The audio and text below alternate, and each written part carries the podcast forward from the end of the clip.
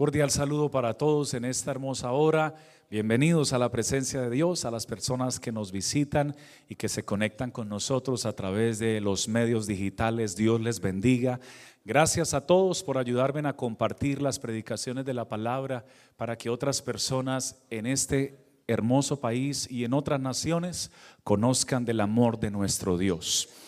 Vamos a tomar Primera de Corintios capítulo 15 versículo 51 en adelante. Ayúdeme a leer por favor en voz alta. Dice, he aquí os doy un misterio.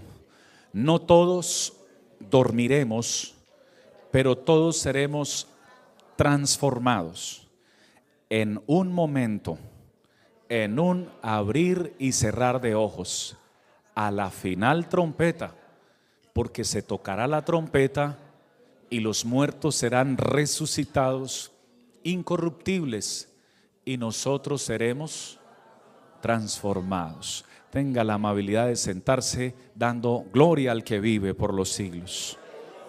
El tema de hoy se titula Puede ser hoy. Repita conmigo, puede ser hoy. Amén. Y ese tema me lo puso Dios en el corazón orando porque puede ser hoy. Y hay muchas personas que no lo saben, pero para que lo conozcan es necesario predicarlo y anunciarlo. Esto de puede ser hoy obedece a una promesa que hizo Dios y que, y que la hizo Dios, atención, no para toda la humanidad, sino para un grupo seleccionado llamado su iglesia. La iglesia es el grupo de personas, el grupo de hombres, mujeres, eh, jóvenes, adolescentes, que reconocieron que necesitaban un Salvador. La iglesia para Dios, según la Biblia, son los que han creído en el Evangelio, se han arrepentido de todos sus pecados, se han bautizado en su nombre para el perdón de pecados, han buscado el Espíritu Santo de Dios y permanecen en fidelidad al Señor. A ese grupo de personas Él los llama su iglesia. Personas conformadas por gentiles, personas de todas las naciones de la tierra y por judíos también, que son el pueblo de Dios escogido por Él en el antiguo pacto, a ellos, tanto judíos como de todas las naciones que obedecen a su palabra, el Señor les da el título de iglesia. Para Dios iglesia no son las paredes donde las personas se reúnen, las cuatro paredes o el edificio o el templo. Para Dios iglesia son las personas de carne y hueso que antes tenían su corazón vacío, pero que ahora su cuerpo está lleno de la presencia de Dios y del Espíritu Santo de Dios. Ahora sus vidas son un templo, pero un templo del Espíritu de Dios. A ellos el Señor les dio una promesa. Y esa promesa es la del arrebatamiento. Diga conmigo, arrebatamiento es la promesa del arrebatamiento o del rapto de la iglesia. Es un tema muy importante. Regáleme sus cinco sentidos, por favor. Si está cansado, eh, muévase un poco con la ayuda del Señor, porque este mensaje es tan importante que no debería usted perderse ningún detalle. ¿Qué es el arrebatamiento? El arrebatamiento es el, el momento sorpresivo. No está premeditado, es sorpresivo el momento sorpresivo donde Dios trasladará a su iglesia a los aires para él, para reunirse con ella. Iglesia ya definimos que es el grupo de hombres y mujeres que entregaron su vida al Señor, se arrepintieron y se bautizaron en su nombre, buscaron el Espíritu Santo, se conservaron en fidelidad. El Señor los, los, los arrebatará, los llevará y en los aires se encontrará con ella con su iglesia. Bendito sea el Señor. ¿Con qué propósito lo hará? Atención, lo hará con el propósito de ya no estar más, no, no que, que su iglesia no esté más solo contemplándole por la fe y creyendo en él por la fe, sino con el propósito de estar unidas, unido a su iglesia, ya no por la fe, sino en, sino en un estado real donde su iglesia pueda ver y contemplar cara a cara a su Dios, pueda disfrutar de su presencia y pueda estar con Él, no en la tierra, sino en el cielo, en el tercer cielo, que lo indica la Biblia, el cual ha preparado para su iglesia. Este, este tema es fascinante y es glorioso, porque, queridos hermanos, es, tan importante que encontramos unas figuras en la palabra de Dios. Permítame, le regalo dos rápidamente. Génesis capítulo 5, versículo 4. En el Antiguo Testamento un hombre caminó con Dios, dice Génesis 5, 24. Ayúdeme a leer, por favor, la palabra del Señor. Caminó pues Enoch con Dios y desapareció, porque Dios se lo llevó. Enoch es un tipo de la iglesia, porque la iglesia está caminando con Dios. ¿Cuántos estamos caminando con Él? Y este hombre caminó con Dios, pero un día desapareció. No porque no porque eh, se haya extraviado, lo hayan secuestrado, no, desapareció porque Dios se lo llevó. Y es una figura, reitero, de la iglesia. La iglesia camina de la mano de su Dios. La iglesia marcha en el nombre de su Dios. La iglesia invoca el nombre de Jesús. Cada instante, cada momento, la iglesia alaba a su Señor. La iglesia no se ha detenido. La iglesia no ha retrocedido. La iglesia ha sido atacada, pero jamás ha sido vencida. Porque el Dios de ella nadie lo ha podido vencer. El Dios de ella siempre le ha dado la victoria y siempre la ha sacado adelante con su gran poder. Alguien le da la gloria a Él en esta hora. Así como Enoch caminó con Dios y desapareció, esta iglesia un día va a desaparecer también. Porque Dios se la va a llevar. Es promesa. Permítame, le doy una segunda figura del antiguo pacto, segunda de Reyes 2.11. Nos habla este texto de un varón llamado Elías, un profeta de Dios. Y este profeta de Dios también fue arrebatado. Dice segunda de Reyes 2.11, aconteció que yendo ellos y hablando, he aquí un carro de fuego con caballos de fuego. Apartó a los dos y Elías subió al cielo en un torbellino son figuras, porque en el caso de la iglesia no vendrá el Señor por uno o dos, sino por su iglesia, siendo su iglesia personas de todas las naciones de la tierra. En algún lugar será de mañana, en otro de tarde, en otro de noche.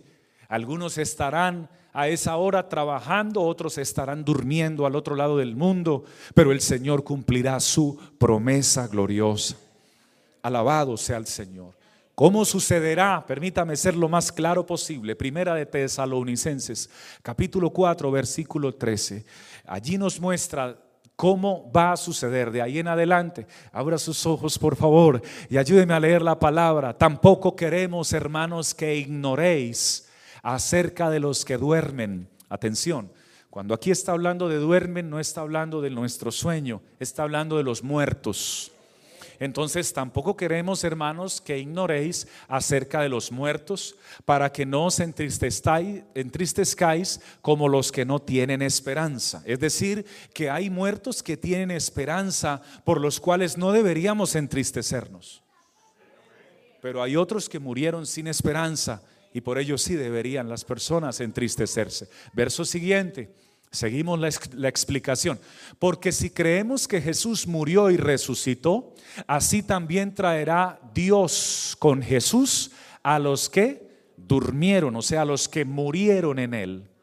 Es decir, que los que murieron en Jesús tienen esperanza y no debemos entristecernos por la muerte de ellos. Al contrario, debemos gozarnos porque murieron con la promesa de la vida eterna. En el verso siguiente, verso 15, dice, por lo cual os decimos esto en palabras del Señor, que nosotros que vivimos, porque el apóstol Pablo dijo que nosotros que vivimos? Porque cuando él escribió estas palabras, inspirado por el Espíritu Santo, estaba vivo. Y él creía que no iba a morir. Si seguía con vida, el Señor se lo llevaba vivo. Así que esta palabra aplicaba para él, pero él murió. Así que aplica para los cristianos vivos, para nosotros, los que obedecemos su palabra, por lo cual os decimos esto en palabra del Señor. Esto no es palabra de hombres, me encanta que Pablo dice en palabra del Señor, no dice en palabra de Pablo. Si es palabra de Dios, léalo conmigo bien fuerte, que nosotros, porque es su promesa y la mía, lea conmigo, que nosotros, que vivimos, que habremos quedado hasta la venida del Señor, no precederemos a los que durmieron. Es decir, que nosotros que vivimos, que habremos quedado vivos hasta que Cristo venga, no vamos a morir. Es decir, que no todas las personas van a morir. Estamos hablando de los cristianos. Amén. No todos los cristianos que obedecen la palabra van a morir. ¿Por qué? Porque su Cristo prometió volver por ellos. Los que murieron tienen esperanza de ser resucitados. Sigamos mirando. Verso siguiente, por favor. Dios es bueno, porque el Señor mismo, y aquí se pone preciosa esta palabra, porque Dios no va a mandar a alguien por nosotros. El Señor mismo, diga conmigo, el Señor mismo. Porque el Señor mismo, con voz de mando, con voz de arcángel y con trompeta de Dios, atención, esto es muy importante. ¿Qué va a suceder? ¿Quién va a descender del cielo? El Señor mismo descenderá del cielo. Y mire lo que ocurrirá. Y los muertos en Cristo. No se me desconecte porque esto es lo más importante de todo. Y los muertos en Cristo resucitarán primero las personas que murieron en Cristo, obedeciendo a Cristo, eh, obedeciendo su palabra, tienen la promesa de resucitar, atención, de entre los muertos para irse con Cristo a heredar la vida eterna que Él ha preparado para ellos. No me diga, no me cuentes tanto de tu pasado, por favor. No me cuentes tanto de tu pasado. Mejor déjame escuchar lo que Dios quiere hacer en tu vida, en este, en este presente y en este futuro que viene. Atención, cuando tú te entregas al Señor y te arrepientes, Dios olvida tu pasado, sepulta tu pasado. Y Él te inscribe en el libro de la vida. Dios no tiene memoria de tu pasado, aunque Él no olvida nada. Wow todopoderoso. Lo sabe todo, pero no le interesa tu pasado oscuro de pecado, de, desobediencia. Le interesa desde el momento que tú le entregaste la vida a Él y te acercaste a Él. De ahí empieza a escribir una nueva historia en tu vida y en tu corazón. Alabado sea el Señor. ¿Quiénes son los muertos en Cristo? Los que murieron obedeciéndole. ¿Como cuáles, pastor? Como María, la madre del Señor, ella murió obedeciendo al Señor, como Pedro, Juan y Jacobo, Andrés, los discípulos murieron obedeciendo al Señor, como, como aquel hombre que fue apedreado, nuestro primer hermano que fue apedreado, el hermano Esteban, que murió mientras predicaba la palabra, los hombres creyeron que se habían que habían ganado al quitarle la vida a un predicador que hablaba del amor de Jesucristo y lo sepultaron en piedra porque lo mataron apedreado. Pero lo que ellos no sabían es que aunque había un cuerpo allí muerto, su alma no había muerto. Su alma había heredado la promesa de la vida eterna que Jesucristo le había realizado. Así que cuando Cristo venga sucederá algo que ni siquiera las películas, ni siquiera Hollywood alcanzaría a tratar de mostrarnos algo de lo que va a suceder. Porque los muertos en Cristo van a resucitar. El hermano Esteban va a resucitar cómo murió desangrado, cómo murió reventado, cómo murió con muchas piedras en su rostro y en su cuerpo. Ahí lo sepultaron. ¿Cómo va a resucitar? Pues las tumbas se van a tener que abrir y cuénteme qué nación de la tierra, qué presidente de, de, de, las naciones, qué líder político, qué, qué, influyente, nómbreme un constructor o alguien que tenga el poder de abrir todas las tumbas de los cristianos al mismo tiempo, solamente abriendo su boca y dando una orden. No hay ni siquiera un solo, una, una sola criatura que pueda hacer eso, pero nuestro Dios abrirá su boca y dará la orden a los muertos en Cristo de levantarse del lugar donde están y van a resucitar de entre los muertos para la gloria de Dios. Alabado sea el Señor. No van a resucitar heridos como en el caso de nuestro hermano Esteban. No va a resucitar ensangrentado o herido. Va a resucitar con un cuerpo incorruptible no va a resucitar de carne y hueso porque la carne y la sangre no heredarán el reino de Dios. Va a resucitar con un cuerpo inmortal. Hay buenas noticias para los que tienen dolores fuertes en sus cuerpos. La promesa de la vida eterna incluye que el Señor te va a dar un cuerpo nuevo a ti y no vas a ser ni anciano, ni joven, ni viejito, ni adolorido, ni sano. Todos vamos a estar con cuerpos inmortales, indestructibles, semejantes al cuerpo del Señor Jesucristo. Alguien da gloria al que vive. Alguien da gloria al que vive en esta tarde. Yo siento la presencia de Dios en mi vida. Él es fiel y hacedor de maravillas. Él es bueno y no hay nadie como Él. Tiene el poder para hacerlo. En un momento. No necesita horas. Es un, en, un, en un instante. En un abrir y cerrar de ojos. ¿Cuánto se demora un abrir y cerrar de ojos? ¿Cuántas veces los cierra y los abre en el día y ni siquiera se da cuenta? Así Él hará la resurrección de los muertos. Mire lo que dice, porque el Señor mismo con voz de mando, con voz de arcángel y con trompeta de Dios, si puede leer conmigo, dice, descenderá del cielo y los muertos en Cristo resucitarán primero. No hay ningún noticiero en el mundo que tenga la capacidad de hacer una, esa noticia con esa excelencia. No va a haber ningún camarógrafo preparado porque tal vez muchos de ellos ni siquiera creen lo que estoy predicando, pero Cristo sí viene por su iglesia. Nosotros creemos a la palabra de Cristo. No habrá ningún noticiero, nadie preparado allí, pero los muertos resucitarán primero.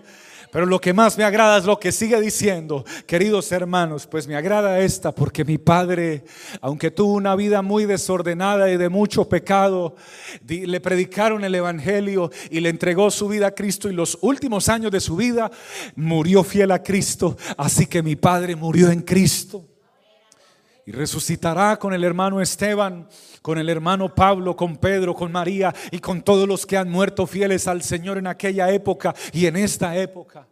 Pero mire lo que sigue diciendo, luego nosotros, diga conmigo, luego nosotros.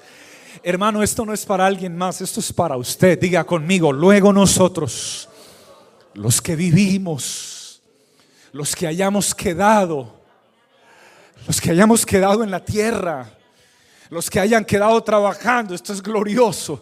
Algunos hermanos de corazón humilde estarán trabajando, tal vez eh, ah, trabajando la madera. Y mientras estarán tal vez cortando la madera, otros trabajando en la construcción, otros trabajando en los techos, algunos hombres y mujeres realizando limpiezas en algunos edificios, en algunos lugares, trabajando otras damas estarán haciendo tal vez el almuerzo para sus hijos, para su esposo. Otros tal vez estarán en un hospital porque hermanos en Cristo también van a salir de los hospitales. Otros tal vez estarán en una cama y eso será poderoso, porque algunos que fueron desahuciados por la ciencia médica ya en una cama esperando morir, podrán ser impactados también por la venida de Jesucristo. Y tal vez mientras muchos les dijeron, ve y muérete a tu casa en esa cama, van a ser impactados porque luego nosotros, los que vivimos, los que hayamos quedado,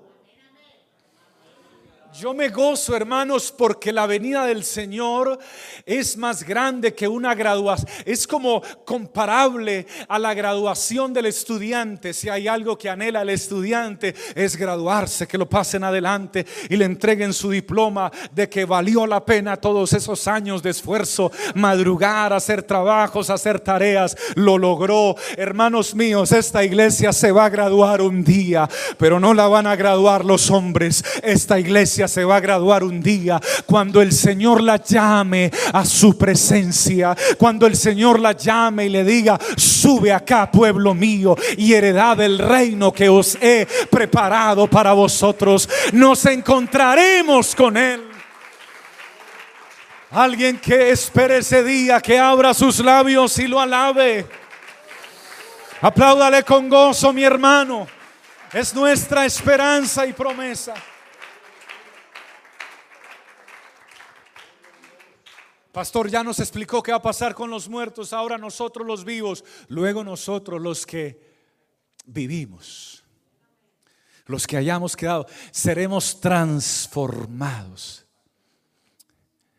Hermano, será de, de una forma poderosa porque Él nos va a arrebatar. Y arrebatar significa tomar con fuerza. Así nos va a tomar el Señor con fuerza. Dice arrebatar porque no es un Dios débil, es el Todopoderoso. Porque lo que toma en su mano no se le cae. Y tendrá la capacidad, atención a lo que viene, los políticos tienen la capacidad y algunos cantantes y algunos jugadores de fútbol que cuando llegan a una ciudad y, y avisan en Instagram o en YouTube o en Facebook o en sus plataformas digitales va a estar el artista fulano de tal, está convocando a, sus fans y entonces llegan cientos o miles de fans dependiendo qué tan famoso sea o qué tanto brille de acuerdo a los ojos de los hombres, pero ningún artista, ni ningún político, ni ningún famoso tiene la capacidad de convocar a la gente, atención, en los aires. Los podrán convocar en una plaza pública, los podrán convocar en un estadio y el que llena un estadio en esta época es sorprendido y la gente lo aplaude, pero mi Cristo no va a llenar un estadio, mi Cristo va a llamar a su iglesia y no van a ser 30 mil espectadores ni 70 mil espectadores. Apocalipsis dice que serán millares de millares, miles de miles de miles de personas que murieron desde el Antiguo Testamento hasta esta época época, en el antiguo que por la fe vieron a Cristo y en el nuevo que creyeron en el Señor Jesús y lo recibieron, Él los llamará, los arrebatará con el poder de su boca. Hermano, con fuerza nos llamará y nos levantará para reunirnos con Él en las nubes y así nosotros estar para siempre con el Señor. Alguien que tenga esta esperanza que le diga al Señor, oh Señor, yo quiero estar ahí, en tu presencia. Yo quiero estar ahí, hermano. ¿Alguien tiene ese deseo de estar allí? En alguna ocasión, una anciana de la iglesia donde conocí a Cristo impactó mi corazón porque porque mi mamá le dijo a ella, la recuerdo tanto. Hermana Eloísa se llamaba. Y le dice, hermana Eloísa, y cuénteme, ¿qué, ¿qué, planes tiene para este nuevo año que inicia? ¿Cuáles son sus proyectos? ¿Cuáles son sus metas? Y se queda mirando a la hermana Eloísa y dice, yo quiero que usted sepa algo, hermana. Sí tengo varios planes y varias cosas por hacer, pero a mí ya nada de esta tierra me ilusiona. Y cuando ella dijo eso, yo volteé a mirar a esa mujer de la forma con la que hablaba. Sus ojos se llenaron todos de lágrimas. Y dijo, a mí ya nada de esta tierra me ilusiona. Porque una hermosa casa es consumida por, por un pequeño fuego. Puede consumir una hermosa casa. Un hermoso carro, un hermoso auto. Puede pasar a ser el último modelo a pasar a ser una chatarra, una ruina, porque un carro más grande lo, lo golpeó o se volcó y quedó pérdida total. Nada en la tierra me ilusiona, decía la hermana Loisa. Si hay algo que me ilusione a mí, es que yo pueda ser arrebatada en la mañana gloriosa que Cristo mi Señor levante a su iglesia y yo pueda ser, hermano, llegar hasta su presencia, estar en sus brazos y glorificarle y estar con Él por el resto de mi vida. Eso sí me ilusiona. Y aunque eso, aunque eso, me lo, aunque eso lo dijo ella hace más de 22 años, esas palabras siguen en mi corazón y en mi mente. Porque tú no te puedes dejar ilusionar de algo más grande, porque no hay nada más grande. El carro último modelo del año, eso no es tan grande. Son latas. Se arrugan, se dañan les cae el vaso de jugo de, Coca-Cola y se dañan los asientos, los pueden limpiar, no queda igual. El aroma nuevo pasa en, cuestión de semanas o meses. Luego puedes comprar el, el ambientador a carro nuevo y nunca te va a oler igual a nuevo. La casa preciosa, la reglas, la limpias, le pones aroma. Al día siguiente ya no está tan linda. Y si no la seas los días siguientes, ya se pone mal. Todo en esta tierra se deprecia. Todo en esta tierra se desmejora. Todo en esta tierra se va desvalorizando. Nuestro propio cuerpo ya no, no, no va siendo el mismo de cuando éramos más jóvenes. Las fuerzas no van siendo las mismas. Todo tiene fecha de vencimiento en la tierra. Por eso Cristo no te va a llevar con el cuerpo que tienes, porque tu cuerpo y el mío no soportaría la magnífica gloria y la excelencia del poder y de la majestad que viviremos allá arriba. Por eso nos dará un cuerpo indestructible, un cuerpo inmortal, un cuerpo donde uno no sea más simpático que otro, ni otro sea más elegante que otro, sino un cuerpo diseñado especial donde todos seremos iguales y el único digno de gloria, de alabanza, de adoración y de reconocimiento allá arriba será el Señor Todopoderoso. Alguien le da la gloria en esta hora. Alguien levanta su voz y publica una alabanza en espíritu y en verdad para el Rey. Hermanos, Cristo vuelve pronto. No me escucharon todos, Cristo vuelve pronto. Cristo vuelve por su iglesia. Prepárate porque queda poco tiempo. Si tú me preguntas cuándo va a ser, no tengo la fecha. Él no nos dio la fecha, pero Él vuelve por su iglesia. Y hoy me manda a predicarte esta palabra porque Él quiere que tú te vayas con Él. Porque Él no quiere que estés ilusionado en comprar más cosas y más cosas. Compra todo lo que puedas, pero lo que si hay algo que tienes que asegurar en la vida es tu salvación. Si hay algo que tienes que asegurar en tu vida es, es la vida eterna. Si hay algo de lo cual debes estar seguro, hermanos, hay personas que dicen, si hay algo seguro en esta vida es la muerte. Los cristianos decimos diferente. Si hay algo seguro en esta vida es que mi Cristo vuelve por su pueblo. Y yo le estoy esperando. Ilusiónese con Él. Sueñe con Él. Piense en Él. Ámelo a Él. Adórele a Él. Órele a Él. Sírvale a Él. Entréguese de lo más profundo de su ser a Él porque sí puede sorprenderte la muerte en cualquier momento.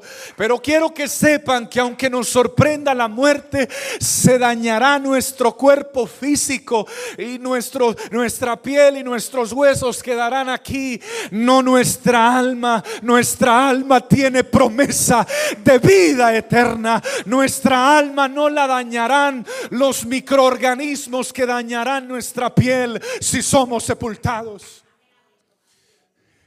Porque esa alma está protegida y segura por una promesa de salvación hecha por nuestro Dios.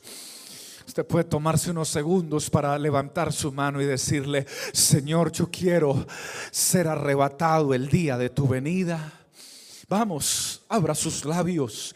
Tenga unos instantes para decirle, Señor, yo quiero ser parte de los que tú vas a llevar. Algunas personas de pronto jamás habían escuchado esto, pero hoy Dios te lo está revelando, lo estás viendo por la Biblia, es verdad. Dile, Señor, yo quiero irme contigo. ¿Qué esperas tú de esta tierra? ¿Qué esperas tú de este mundo? Si este mundo va de mal en peor, si cada vez salen nuevos virus, cada vez salen nuevas pandemias, nadie tenía premeditado que un líder de una nación poderosa iba a hacer ataques como los que, como los que hacen en esta época. Nadie tiene premeditado tampoco y nadie sabe en qué momento uno de los líderes mundiales puede activar un arma nuclear. Tenemos que estar listos para la venida del Señor. Las dos naciones más poderosas del mundo en cuestión bélica o armamentista, que son los Estados Unidos de América y Rusia, tienen armas para destruir la tierra completa 15 veces, de acuerdo a los reportes que ellos mismos dan. No un Estado, no una ciudad, no un país, la tierra completa. Podrían destruir 15 planetas tierras con las armas que tienen. Y se activan con un botón, oprimiendo un botón. Pero es muy importante que usted escuche lo que viene a continuación. Esto es una verdad. Y es una verdad poderosa. Podrán haber guerras, rumores de guerras, podrá levantarse una nación contra otra, pero escúcheme, esta tierra no va a ser destruida mientras la iglesia de Jesucristo esté caminando por las calles de este planeta, mientras estemos todavía por aquí anunciándole a las personas que Jesucristo es el Salvador, que Jesucristo es el sanador, que Jesucristo es la esperanza del mundo, que en Él hay vida eterna, esta tierra no va a ser destruida, porque por más poder que tenga un hombre, hay un Señor que tiene todo el poder sobre todos los hombres y sobre todos los armamentos nucleares. Al nombre del Señor sea la gloria. Pero puede suceder en cualquier momento que el ataque, no, la venida de Cristo no me preocupan los ataques nucleares, diga, se lo voy a decir de verdad con todo mi amor. No me preocupan las bombas atómicas, no me preocupan los portaaviones, ni las ojivas, ni las capacidades armamentistas de las naciones, porque antes de cualquier tragedia, Dios se lleva a su pueblo. Me preocupa es que Jesús venga por su pueblo y tú te quedes. Eso sí me preocupa a mí. No porque haya una guerra y tú mueras, no, sino porque si Jesús nos lleva, si va a haber una guerra. Y los que estudiamos la Biblia sabemos que la guerra será exactamente contra Israel. Y no será una nación contra él, se levantarán muchas naciones contra Israel. Pero eso es otra eso va más adelante. Ahorita el tema es que me preocupa que si Cristo venga, tú no estés preparado para irte con Él. Porque después, atención, de que el Señor levante su iglesia, esto es una verdad importantísima y jamás la olvides. Después de que Jesús levante su iglesia, ya no hay esperanza de vida eterna. Ya no hay esperanza para ir al cielo. Ya no hay oportunidad para estar con Dios y con su iglesia. Ya el tiempo se ha agotado para aquella época o para aquel momento. Una persona una vez me dijo, pero ¿cómo así, pastor? No dicen que Dios es amor. Si Dios es amor, ¿por qué se va a llevar a unos y va a dejar a otros? Y se lo expliqué. Dios sí es amor. Precisamente porque no todos quisieron amarlo ni obedecerlo, se va a llevar a los que lo amaron y lo obedecieron. Y eso se llaman la iglesia del Señor Jesucristo. ¿Y cuántos de esos están aquí en esta hora? Que den gloria a su Dios.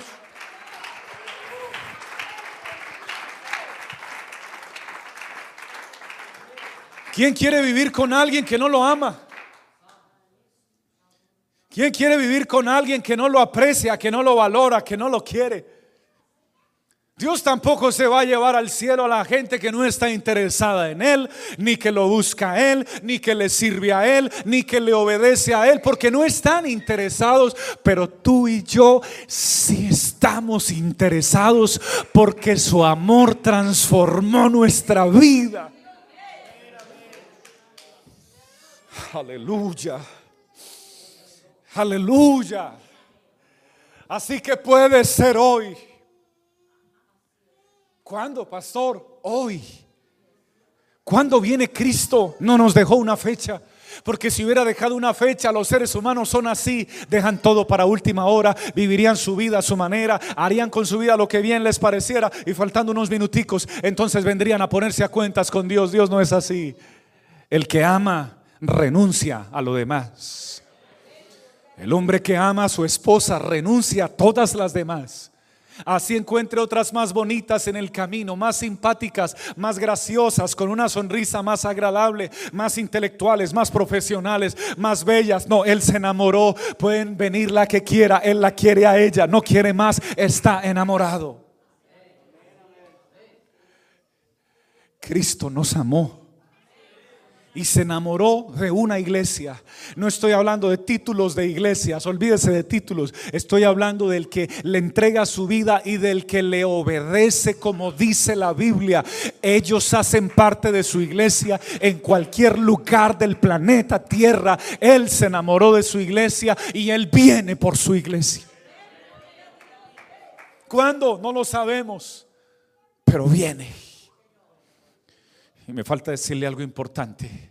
Una vez Cristo levante su iglesia, vendrá un periodo terrible para la humanidad. La Biblia lo enseña. Se llama la gran tribulación. Pero aprenda esto, por favor, y si ya lo sabía, téngalo muy claro, sea tan amable. La iglesia no pasará por la gran tribulación. Apenas la iglesia sea levantada, ahí sí comenzará inmediatamente la gran tribulación. ¿Qué es la gran tribulación? Un periodo de siete años, tres años y medio de paz y luego tres años y medio de guerra. Dice que habrá gran tribulación, cual no la ha habido en la tierra ni la habrá. Así que la tribulación que habrá no se comparará ni a la primera guerra mundial, ni a la segunda, ni a la guerra fría, ni a los conflictos que han tenido las naciones, ni a las pandemias que hemos vivido, ni a las hambrunas por las que ha pasado la humanidad. No se comparará. Pero para ello, la iglesia ya no estará aquí. Porque el que ama, cuida y el que ama, valora. Cristo vino a esta tierra para amarnos a todos. Pero los seres humanos no recibieron su amor. Lo crucificaron y lo mataron. Y se levantó de entre los muertos al tercer día. Y nos mandó a nosotros a predicar el Evangelio a toda criatura Id por todo el mundo y predicad el Evangelio. Hoy se cumple tu mandato, mi Señor, se cumple hoy. El que creyere y fuere bautizado será salvo, mas el que no creyere será condenado. Salvo quiere decir que se irá cuando Cristo venga a levantar a su pueblo. ¿Y cuántos queremos estar preparados ese día?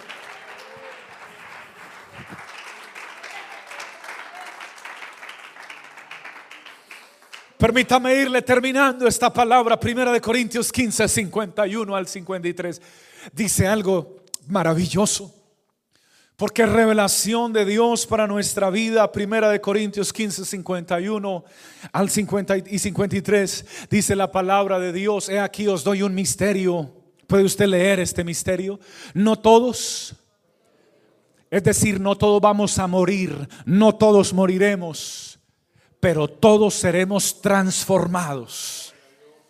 En un momento. ¿Cuándo va a ser? En un momento. ¿Qué fecha? No hay fecha. Séale fiel a Dios, joven. Séale fiel a Dios, señorita. Guarda tu cuerpo para Dios. Porque en cualquier momento viene el Señor. Séle fiel a Dios, varón. Séle fiel a Dios, dama. Sé fiel a Dios, adolescente. Porque en un momento, en un momento estamos. Amén. El verso anterior. En un momento. Amén.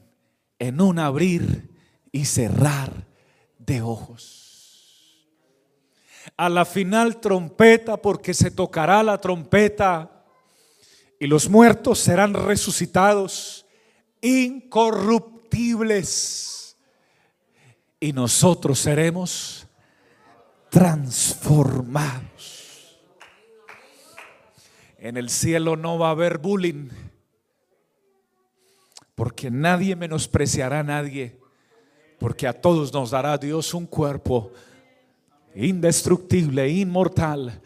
Además, los que hacen bullying tienen que cambiar su forma de ser porque Dios no quiere eso.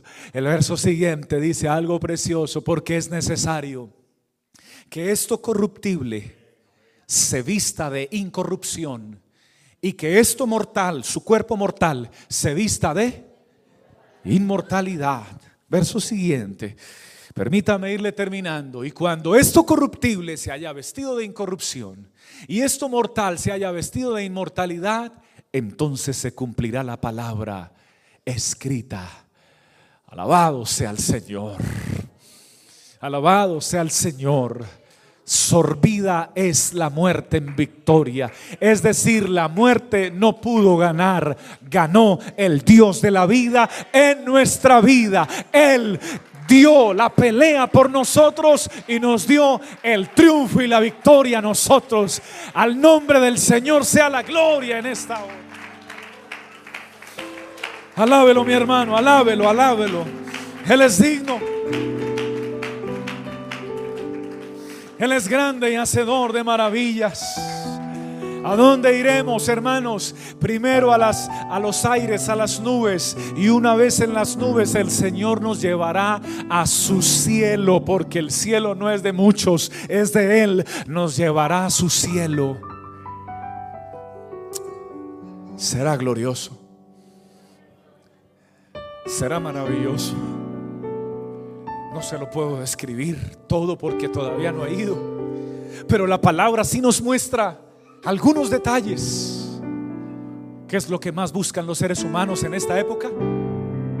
Y en todas las épocas. Dinero. Y uno de los metales más preciados en el mundo es el oro.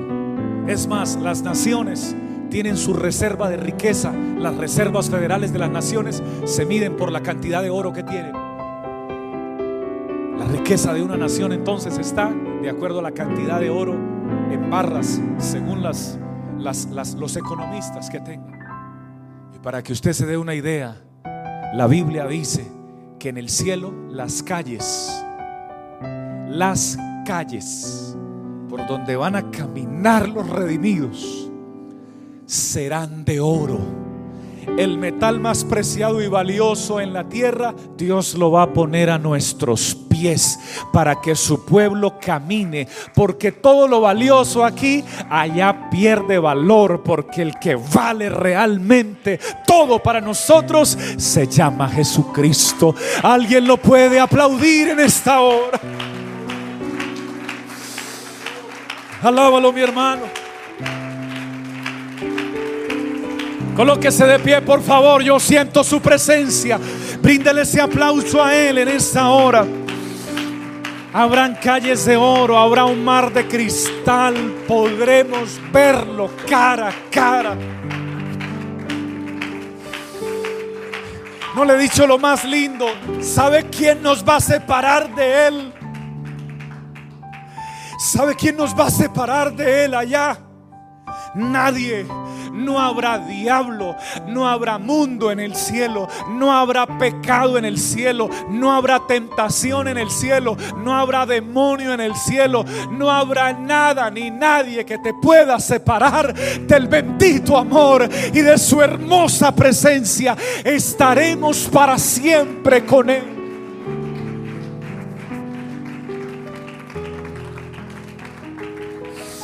Alábelo, mi hermano, alábelo, alábelo, glorifícale. Bendícele en esta hora. Yo siento su presencia. Yo siento su espíritu. Apocalipsis 22, 17. Alábalo, mi hermano, porque Él está en este lugar. Pero hay algo que usted debe tener presente y con esto termino esta palabra. Esta es la oración de una iglesia que ama a su Dios. Apocalipsis 22, 17. Quiero saber cuántos aquí aman al Señor. Levánteme la mano el que ame al Señor. Bueno, si usted lo ama, esta es la oración de los que aman al Señor. Porque la iglesia es considerada en términos espirituales, no físicos, espirituales, la esposa de Cristo. Así que atención, el Espíritu y la esposa, o sea, la iglesia, o sea, tú y yo, ahora sí que ya lo entendiste, el Espíritu y la esposa dicen, ven.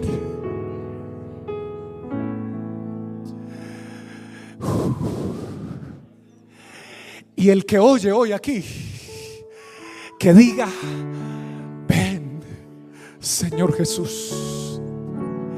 Y el que tiene sed de Dios, venga. Y el que quiera, tome del agua de la vida gratuitamente.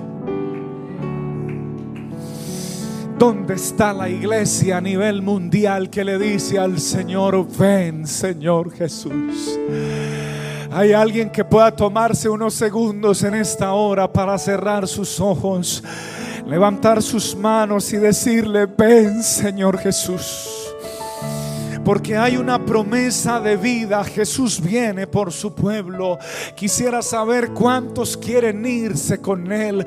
Yo siento de parte de Dios invitar a alguien que se quiera ir con Él y quiera decirle, Señor, no me vayas a dejar, por favor.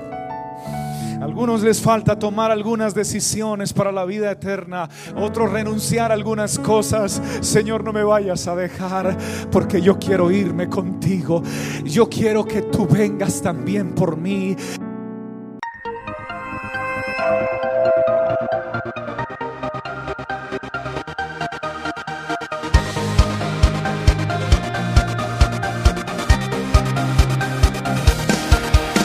Es tiempo de